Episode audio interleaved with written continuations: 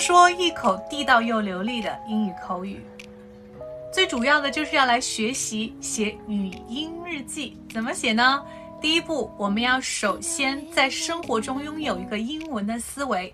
当你走在地铁站的时候，看一看地铁站的英文名称，看一看这个灯牌怎么说，这个柱子怎么说，随时随地应有一个这样的英文的思考。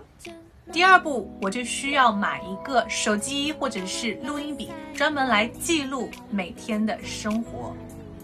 第三步，来做一个英文的语音日记。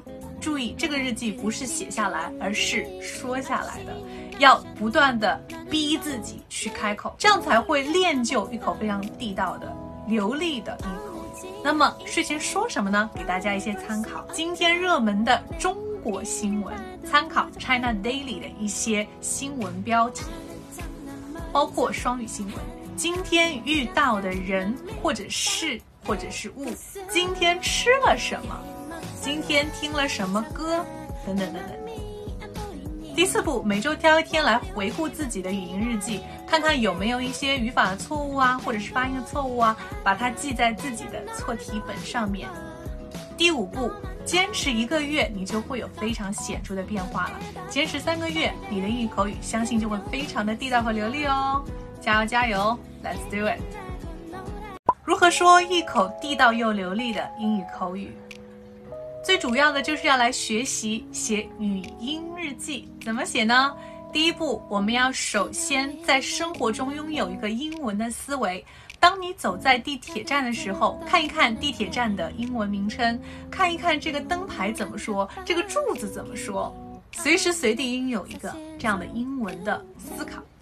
第二步，我就需要买一个手机或者是录音笔，专门来记录每天的生活。第三步，来做一个英文的语音日记。注意，这个日记不是写下来，而是说下来的。要不断的逼自己去开口，这样才会练就一口非常地道的流利的英语口语。那么睡前说什么呢？给大家一些参考。今天热门的中国新闻，参考 China Daily 的一些新闻标题，包括双语新闻。今天遇到的人或者事。或者是物，今天吃了什么？今天听了什么歌？